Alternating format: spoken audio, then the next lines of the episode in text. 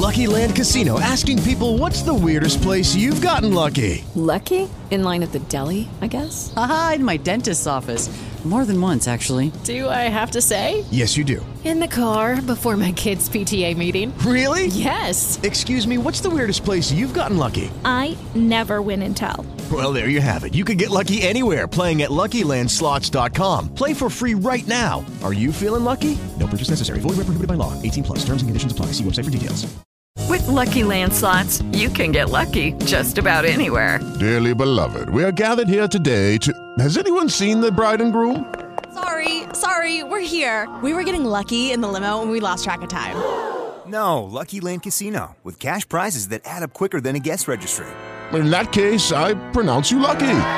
Play for free at LuckyLandSlots.com. Daily bonuses are waiting. No purchase necessary. Void where prohibited by law. 18 plus. Terms and conditions apply. See website for details. La resortera. Dicen que la rebeldía es hija de una mente decidida. Y es que a veces cuando le decimos a alguien más que es rebelde, no falta quien lo tome como un insulto. Pero para nosotras es una bendita rebeldía. El acto de ser nosotras mismas, aquí o allá.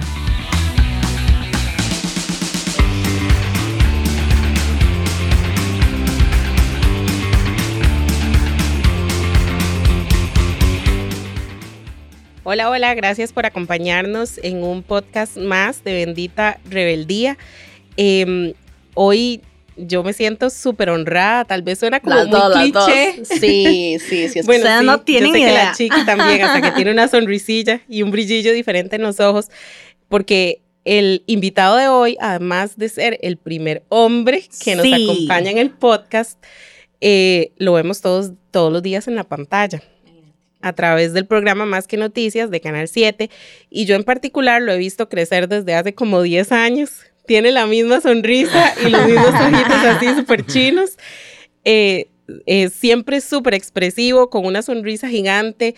eh, da los abrazos así como más ricos que yo he tenido el privilegio eh, en mi vida de sentir. Y tiene además unas ganas gigantes de comerse el mundo. Y creo que ese mismo espíritu lo llevó hace unos meses a abrir Café Collage en Alajuela. Salud. Y desde entonces, además de ser periodista, presentador, también es emprendedor, empresario. Y hoy nos acompaña Juan Carlos Zumbado. Juanca. Eh, Ah, bienvenido, de verdad, un honor, un honor, muchas gracias. Ay, muchas gracias, de verdad que estoy eh, muy motivado de estar acá, poder conversar un poquito con ustedes y, y estar con las dos. Bueno, a las dos he tenido la oportunidad de conocerlas, a Ari obviamente desde muchísimos años atrás y es un cariño gigante y la energía que ustedes dos dan Ay, desde que uno entra a gracias. esta sala, riquísima. Entonces, y, y decían algo muy importante, Ari decía que, que tenía las ganas de comerme el mundo y eras que que yo creo que con los años ha cambiado esas ganas de comerme el mundo. Ese chiquillo que usted conoció de 20 y resto de años, ahora a los 30 quiere comerse el mundo de una manera muy diferente y es parte de lo que uno va madurando, ¿verdad? Me imagino que ustedes lo han sentido también. Totalmente. Claro, claro, ¿no? Y, y bueno, sí, yo, yo no soy la misma Ari, tal vez de, de hace 10 años cuando nos conocimos y, compartíamos eh, espacio en una sala de redacción y, creo que los dos crecimos juntos y, aprendimos como de, de los dos muchísimo. Somos hoy personas tal vez como muy diferentes y estamos tal vez en lugares en donde no nos imaginábamos que íbamos a estar en aquel momento. Hace poco Juanca en sus redes sociales hablaba eh, que de un tiempo para acá justamente sus prioridades han cambiado. Y, y me llama la atención porque yo le llevo algunos añillos a Juan. Eh, no, no somos tan contemporáneos, pero ahora ya en la agenda de él hay otras prioridades que distan mucho de las que tenía cuando estaba en los 20 o más cerca de los 20. Exacto. Eh, ¿Qué ha pasado? ¿Qué, qué, cómo? Porque para mí seguir siendo todavía chiquillo. Sí, sí. Aquí seguimos. eh, entiéndase que aquí yo soy la abuelita todos, en todos los episodios, ¿verdad? Y re- realmente es como demasiado chiva eh, ver esa evolución que has tenido, pero ¿cómo se ha dado? ¿Cómo has llegado hasta ahí? Vieras que yo creo que, que de verdad las décadas cambian en la percepción de uno. No sé si es algo muy mental o qué, pero cuando uno pasa a los 20, a los 30, las prioridades empiezan a cambiar un poco y uno entra en esa introspección y, y ver un poquito también atrás de lo que quería yo antes y lo que tengo ahorita. Y creo que durante los 20 me esforcé mucho en dedicarme a mi carrera, en entregar toda esa energía y siento que ya casi no tengo esa energía. como, Pasa. como que pasa ese, ese término que usan en Estados Unidos de burnout. Es cuando usted se quema del trabajo y no es que no lo quieras, sino que has dado demasiado, tal vez en una cantidad exacta, y ahora en los 30 lo que busco es paz. Y yo no sé si a ustedes les ha pasado, pero esa tranquilidad de dormir tranquilo, de no tener ansiedad, de poder no sentir que me quiero bajar del barco, porque en los 30 personalmente llegué a tener un, ritmo de trabajo tan alto que dije quiero bajarme de este barco. Creo que trabajé mucho por esto y ahora que lo tengo, no sé cómo lidiar con la presión, con el estrés, con, con tanto que tenemos encima y que la vida a veces se va convirtiendo en un torbellino de situaciones que cómo salimos, chiquillas. O sea, Sí, ¿cómo, no, no. ¿cómo hicieron ustedes para salir de eso? Yo quiero que me digan. es, es, es, es un abismo, es un abismo porque a veces alcanzar sueños te, te involucran a todo ese tipo de ansiedad y no es lo mismo tratar de, de llegar a esas metas, como decías vos, de comerse el mundo en los 20, en los 30, al, al, al final no hay edad. ¿Cuántas personas a los 40, 50 todavía están luchando con esa ansiedad, ¿verdad? De, de, de no poder encontrar esa paz, esa, esa madurez para llegar y disfrutar el proceso. Porque creo que todo es un ciclo y, y es, es hacer una catarsis, ¿verdad? De, de eso que quiero, de eso que estoy disfrutando, eh, pero también de, realmente, independientemente la edad, y la sabiduría. Por algo los sabios, ¿verdad? Sí tienen su, su, su cantidad Claro. de años, no, no encontrás un sabio tan joven. es porque la vida te va enseñando que correr a veces incluso no vale la pena. Sí, ¿no? Totalmente. Que, que trabajar tantas horas, que sacrificar tantas cosas, la familia y otras cosas, ya vas encontrándole un sentido a tu vida de lo que te ha costado, de lo que te ha gustado, de lo que, para qué viniste y qué querés, y vas diciendo, ok, ya me voy relajando. Yo creo que O sea- también, bueno, perdón, Tranqui, tranqui. antes de que se me olvide, eh, yo creo que también uno va evolucionando conforme se va rodeando de, de otras personas también, porque creo que eso también va cambiando. Hay gente que se queda siempre con uno eh, en el camino, pero ahí tomamos como ciertas distancias, eh, no por nada, sino por, por ley de vida, y creo que eso también como que nos va enfocando. Yo recuerdo que cuando yo compartía una sala de redacción con Juanca, eh, yo puedo decir que de mis trabajos ese ha sido como profesionalmente el trabajo tal vez más chiva como periodista, digamos, en ejecución o por lo menos que a mí me gustaba. Y la manera en la que profesionalmente eh, yo me sentía, o sea, que había llegado a lo máximo de cuáles eran mis funciones. Sin embargo, yo tenía clarísimo que yo no me veía ahí durante muchos años porque literalmente en ese ambiente uno eh, vivía para trabajar, nada más. Entonces, eh, yo tenía clarísimo incluso antes de quedar embarazada, que en el momento que yo quedara embarazada, mi ciclo ahí había terminado. Y literal, así fue. O sea, nació Saúl y, y nació otra Ari y cambiaron completamente las prioridades y tuve que bajar las Revoluciones, revoluciones por completo. O sea, y hay mucha gente que tal vez no lo entendía en su momento. Eh, yo durante un año, el primer año de Saúl, yo me dedico nada más a Saúl y a veces en la calle era como difícil, ¿verdad? Eh, no ser juzgada, o digo en la calle, pero incluso hasta por la misma familia, de esa decisión que yo había tomado de hacer esa pausa profesional para dedicarme a ser mamá y ya después, en el momento que, que ya está Saúl y que ya cumple un año y que, bueno, ¿verdad? También tengo que, que ver qué hago con mi vida, ahí es justamente donde yo busco cómo eh, replantearme y que quiero replantearme que yo ya no quiero hacer lo mismo que hacía antes. Ese fue, digamos, como mi call to action de, de hacer ese switch, eh, pero tal vez el, el ingrediente fue que me convertí en mamá. Y me parece muy bonito porque sí, claro, estamos hablando de una parte muy eh, profesional, ¿verdad? De esas metas de vida y hablando lo social incluso que decía Ariana.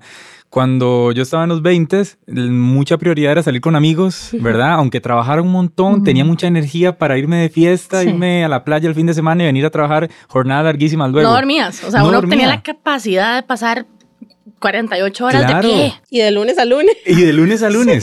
Pero ¿qué pasa ahora? Que ahora me pesa muchísimo tal vez no tener tanto tiempo para mi mamá en que es como una de las personas que más amo.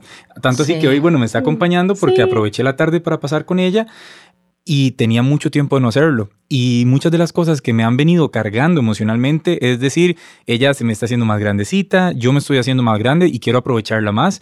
Tal vez las, las salidas de amigos están ahí, pero no estamos algunos en la misma sintonía. Entonces, di, hay una lejanía con las amistades, aunque tenga todo el recuerdo y, y, se me envíen mensajes de WhatsApp, di, realmente cuesta mucho ahora equiparar agendas. A veces yo puedo un día y los demás no pueden ese día y viceversa. Entonces, también hay como no sé si la palabra es un duelo de la persona que fui, eh, esa evolución a la persona que me estoy convirtiendo, pero también hay como una nostalgia a veces desearía por un día tener esa o ese pensamiento o ese estilo de vida de antes, de disfrutar la vida de esa manera que ahora no me lo permito porque tengo muchas responsabilidades. Pero lo disfruto también esta otra parte. Pero extrañas el Juanca de antes.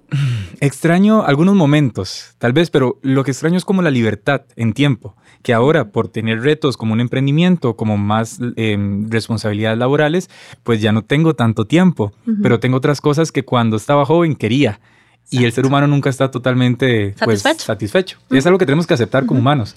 Pero, pero cuando uno se ve, es muy lindo ver ese crecimiento o, la persona en que te estás convirtiendo, el camino que estás tomando, digamos, y valorar lo que realmente vale la, pena en la vida. Yo creo que, que, uno debería, uno debería ser como un ave fénix.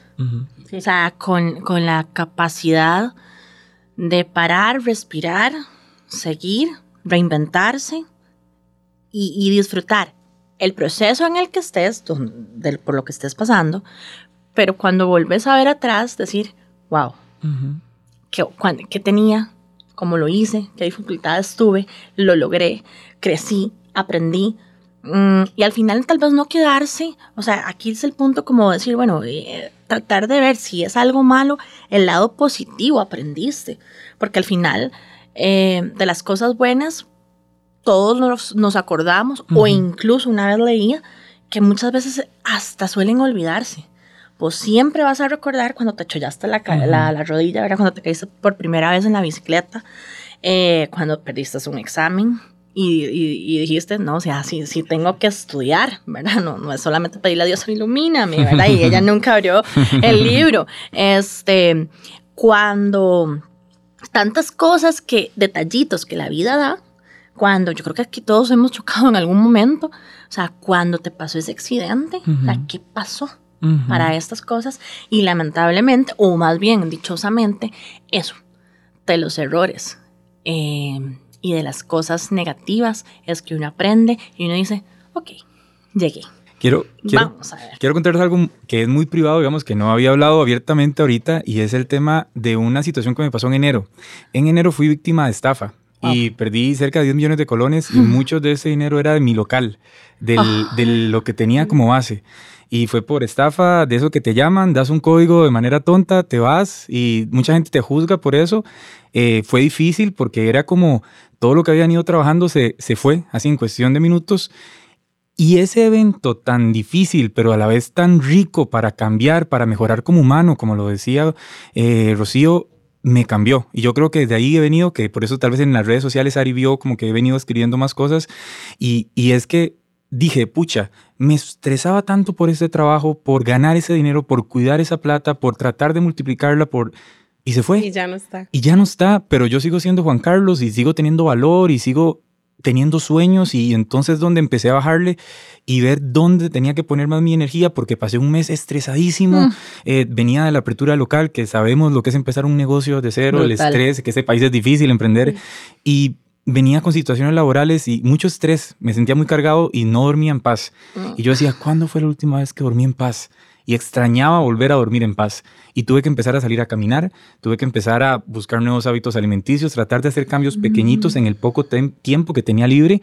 Y eso me ha hecho como encontrar una tranquilidad y, y reinventarme de alguna manera, la famosa resiliencia que le llaman. Mm. Eh, y aunque ahorita obviamente todavía es difícil algunas veces porque usted dice, pucha, con esa plata hubiese hecho esto, que por dicha fue dinero, no fue una enfermedad, no fue que se murió alguien que no quería, pero hay gente que la vida viene y lo sacude de una manera, pero detrás de cada final viene un inicio lindísimo. Después Siempre. de cada tormenta viene como Acordate que nunca es más oscuro que cuando va a amanecer. Exactamente. Y esto, esto, no, bueno, no lo sabíamos. Es un bombazo créame, esto que nos Sí, está sí, no, no, no. ¿Te acuerdas cuando nosotros nos conocimos que yo te dije?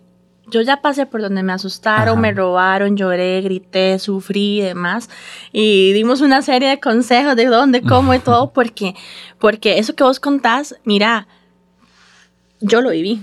O sea, yo lo viví, yo lo viví. Y uno dice, eh, se dice, pero pucha, estoy haciendo algo bueno, quiero hacer algo, costó mucho. Eh, y te sacude, Claro. y te sacude.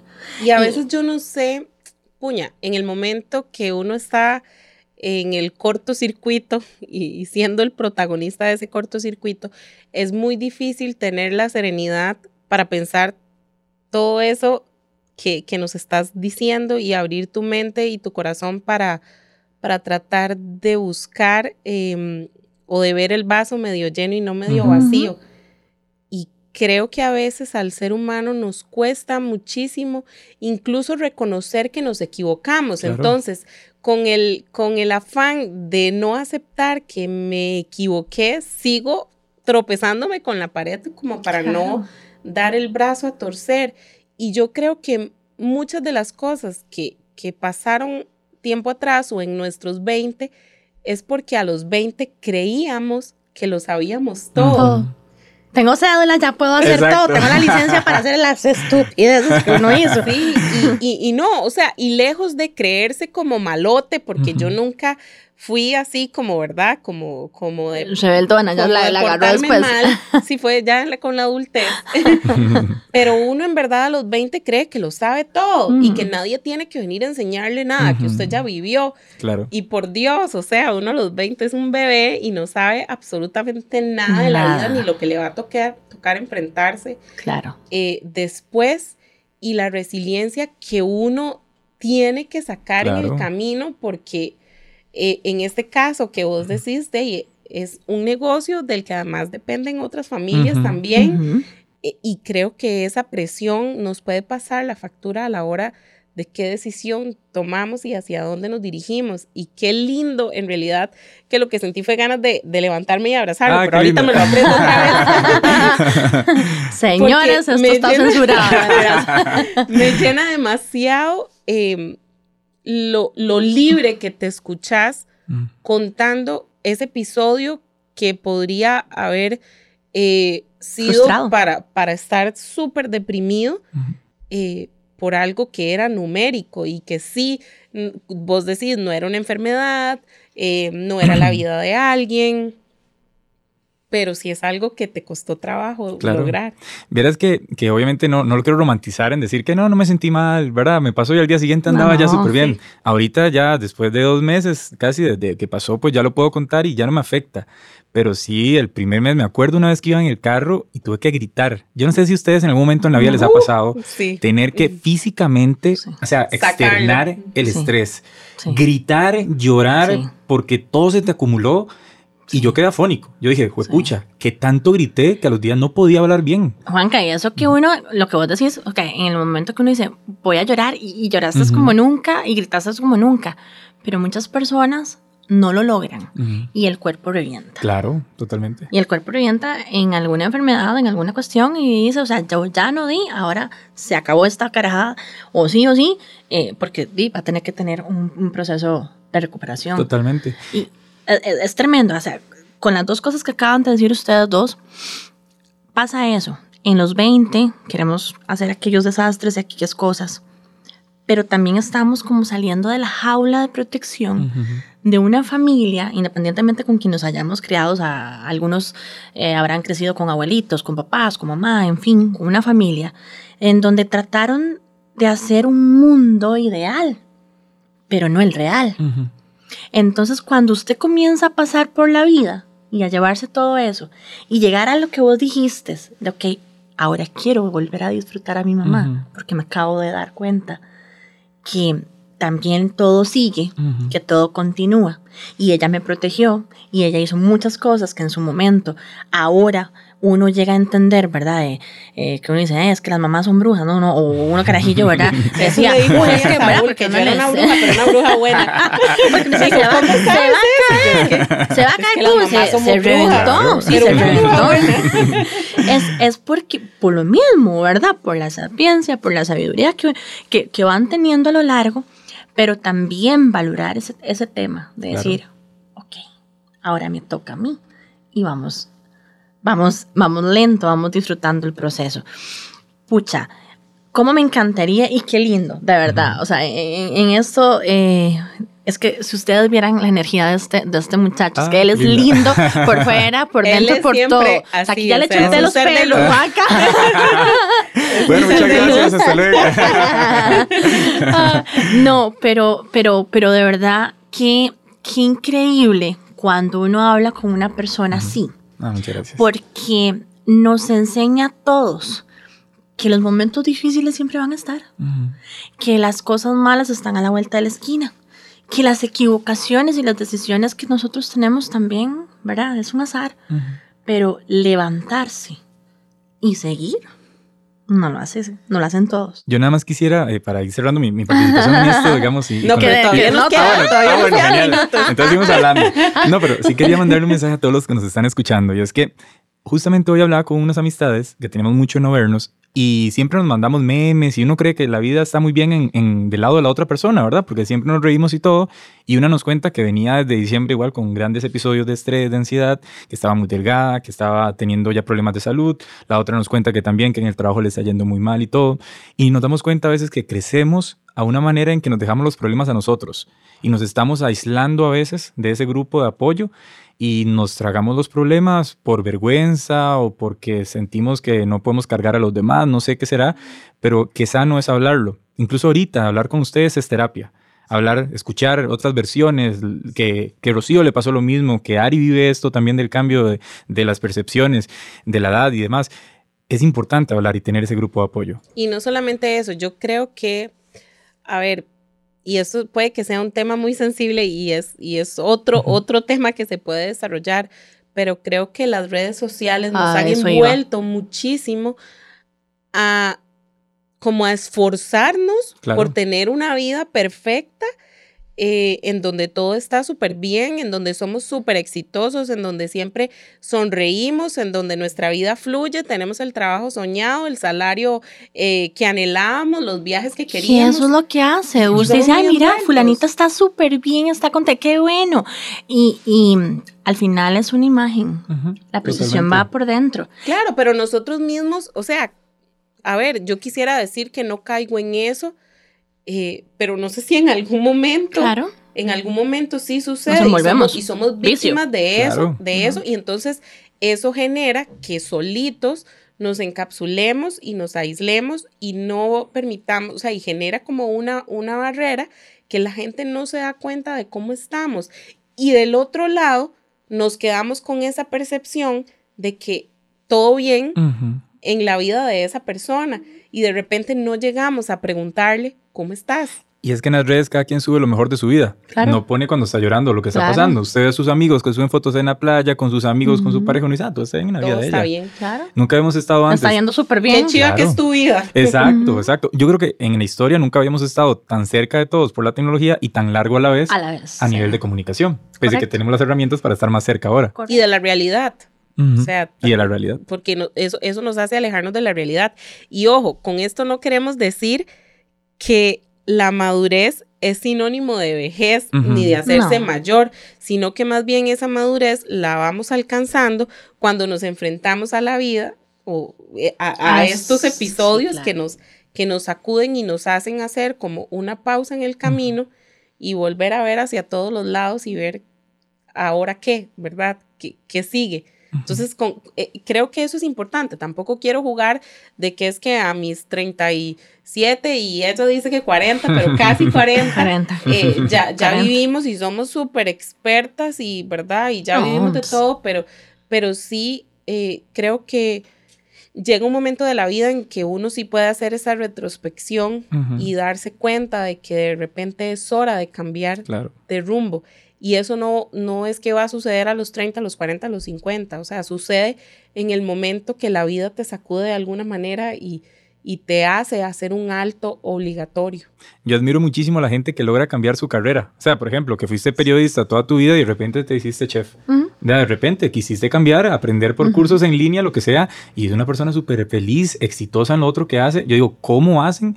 Porque también el empezar desde cero da un poco de miedo cuando tienes responsabilidades como hijos, hogar, cosas que pagar grandes, y di, como voy a renunciar a este trabajo Yo para, soy súper pendeja para eso.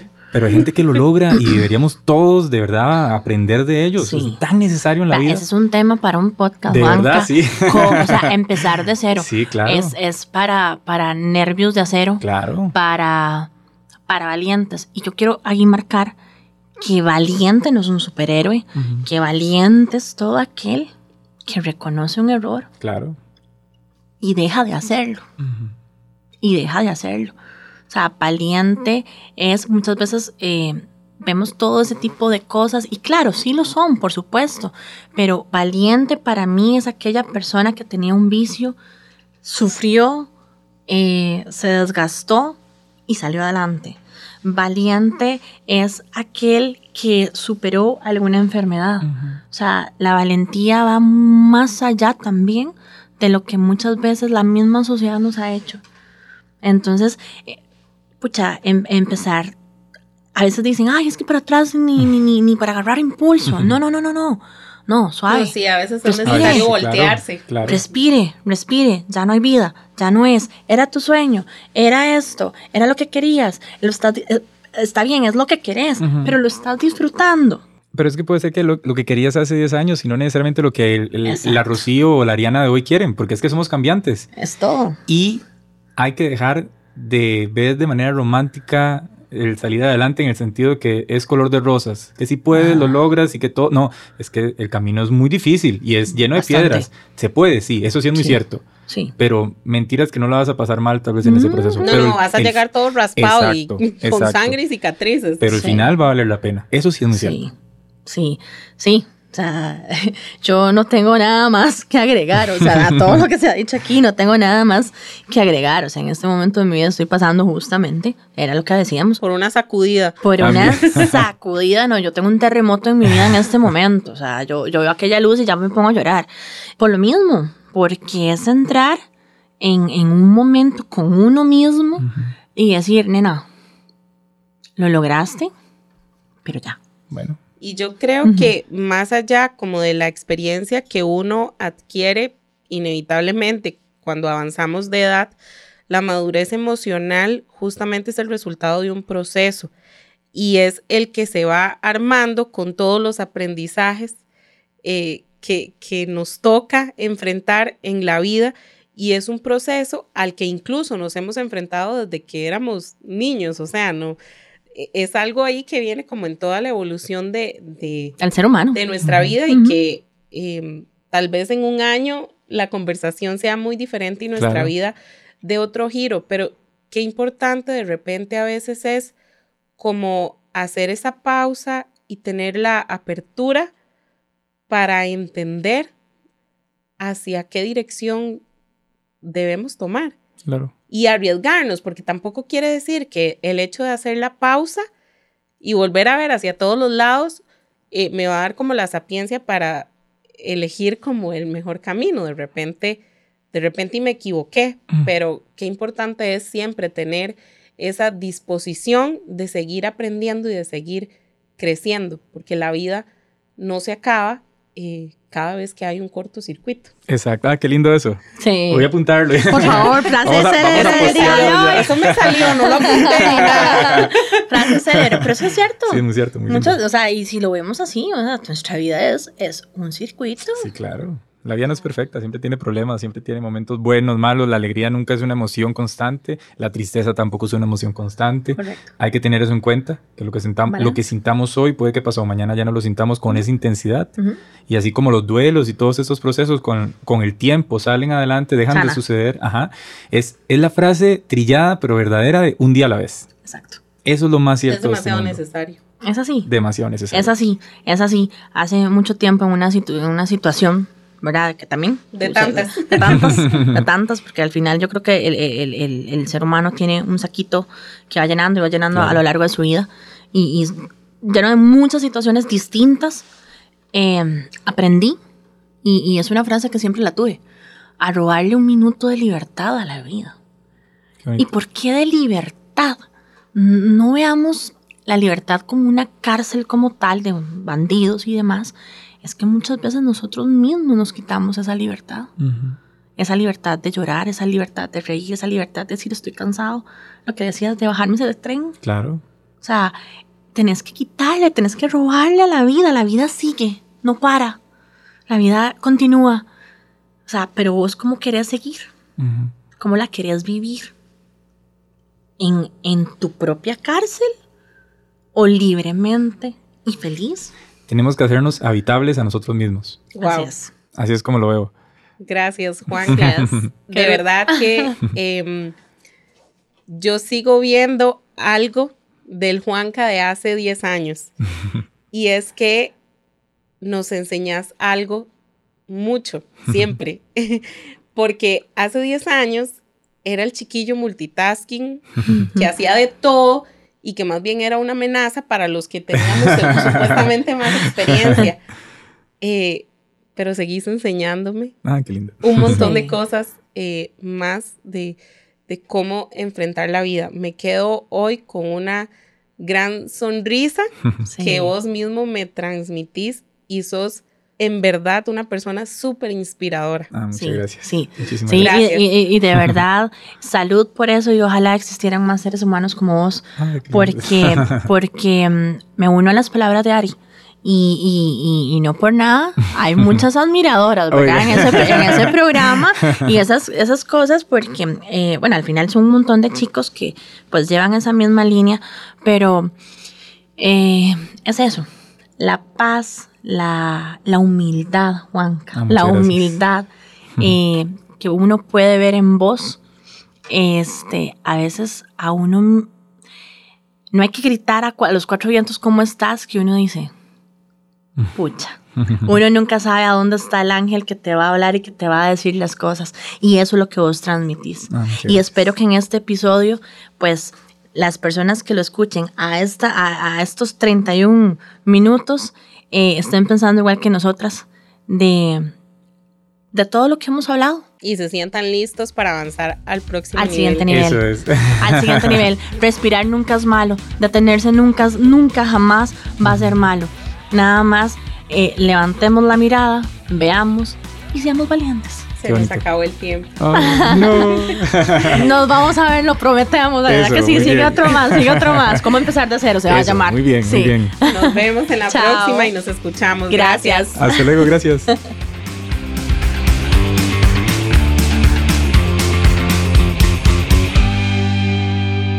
Esto fue una producción de La Resortera.